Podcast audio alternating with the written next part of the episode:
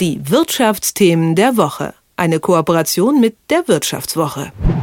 Wir können uns sicher darauf einigen, gerade sind wir noch immer in einer Krise, in der Corona-Krise. Licht am Ende des Tunnels ist zwar schon deutlich zu sehen, aber raus sind wir ja noch nicht. In der Krise, wenn die Rohstoffe fehlen, wenn nicht zugeliefert wird, dann muss man kreativ werden und schnelle Lösungen finden.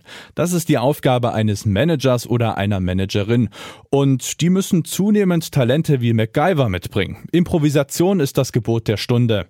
Das hat Jan Guldner von der Wirtschaftswoche herausgefunden und mit ihm spreche ich jetzt über seine Erkenntnisse. Schönen guten Morgen. Schönen guten Morgen. Ja, Krisen lassen sich ja nicht präzise voraussagen, allenfalls erahnen. Wo sind denn gerade in der Welt die Konfliktherde, die man besonders im Auge hat, weil sie das Wirtschaften negativ beeinflussen könnten? Ja, genau, das ist das große Problem der Krise. Man weiß nicht, wann sie kommt. Äh, momentan würde ich sagen, sind ja, ich meine, wir kennen es alle, die Corona-Pandemie ist natürlich immer noch ein Problem, hat immer noch Auswirkungen auf Lieferketten. Äh, wo wir es natürlich auch sehen, ist beim Klima ist auch ein Problem, von dem wir wissen. Wir wissen nur nicht genau, wo dann eben die großen Probleme, die großen Katastrophen, die dann eben Lieferketten lahmlegen zum Beispiel oder eben auch viele Menschenleben kosten, wo die dann zuschlagen. Ähm, und zum Beispiel gibt es dann eben auch so äh, die Bilder haben wir auch alle gesehen, äh, so Ereignisse, wenn dann ein Schiff einfach mal irgendwie aus zufälligen Gründen im Suezkanal hängen bleibt und plötzlich für ja tagelang äh, einfach der Welthandel zusammenbricht. Und das kann man eben nicht so richtig absehen. Angesichts des Krisenpotenzials, das ja irgendwie immer irgendwo lauert, ist Improvisation eben ein sehr wichtiges Talent. War das schon immer so präsent oder hat sich das jetzt noch verstärkt? Ist das vielleicht eine Erscheinung des 21. Jahrhunderts? Ich meine, Krisen gab es ja in der Geschichte auch schon immer. Das stimmt. Und eigentlich waren die auch schon immer relativ äh, unvorhersehbar. Ähm, ich glaube, früher, äh, oder zumindest, wenn man jetzt so die, ja, die Forschung sich anguckt, war das früher nicht ganz so äh, schnell alles. Also es hat sich alles so ein bisschen, äh, dadurch, dass wir so schnell vernetzt sind durch das Internet, dass wir so globalisiert sind, hat sich das alles nochmal ein bisschen, ähm, ja, beschleunigt. Und wir müssen halt deshalb gucken, dass wir äh, auf solche Krisen eben schneller reagieren. Und improvisieren bedeutet eben genau das. Ähm, früher Früher hat man halt einen Plan gemacht und hatte Zeit, um den umzusetzen. Äh, und improvisieren heißt eben, dass äh, Planung und Umsetzung sehr, sehr nah oder vielleicht auch nur Augenblicke nah beieinander liegen. Ist so ein Improvisationstalent etwas, womit man geboren werden muss oder kann man das auch irgendwo lernen oder das Ganze vielleicht vertiefen? Ja, also das äh, ist eine gute Frage. Ich glaube halt, dass ich glaube, es gibt sicherlich Leute, die da eher ähm, äh, zu neigen oder die das besser können. Ähm, also mit den Forschern, mit denen ich drüber gesprochen habe, war es auch so, dass manche sagten, so es ist halt so eine, ähm, man man hat da vielleicht auch so eine Grundneigung dazu, dass man vielleicht ein bisschen mutiger ist, bisschen experimentierfreudiger und deshalb besser improvisiert. Ähm, aber wir wissen das ja auch aus, aus der Musik oder aus dem Theater. Da gibt's ja eben im Jazz wird viel improvisiert, es wird viel geübt.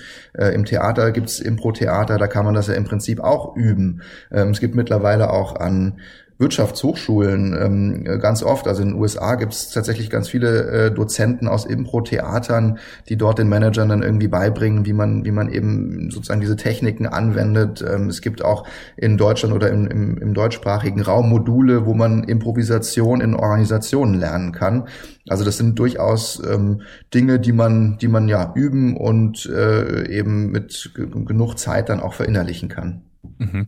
Sie haben sich ja auch äh, Unternehmen angeschaut, die es durch eine gute Improvisation durch die Krise geschafft haben. Welches ist Ihnen da besonders im Gedächtnis geblieben und was haben die geschafft? Also ich habe da tatsächlich äh, mit einem Unternehmen gesprochen, das so ähm, ja Farben und Lacke und Beschichtungen herstellt. Uzin Uz heißen die.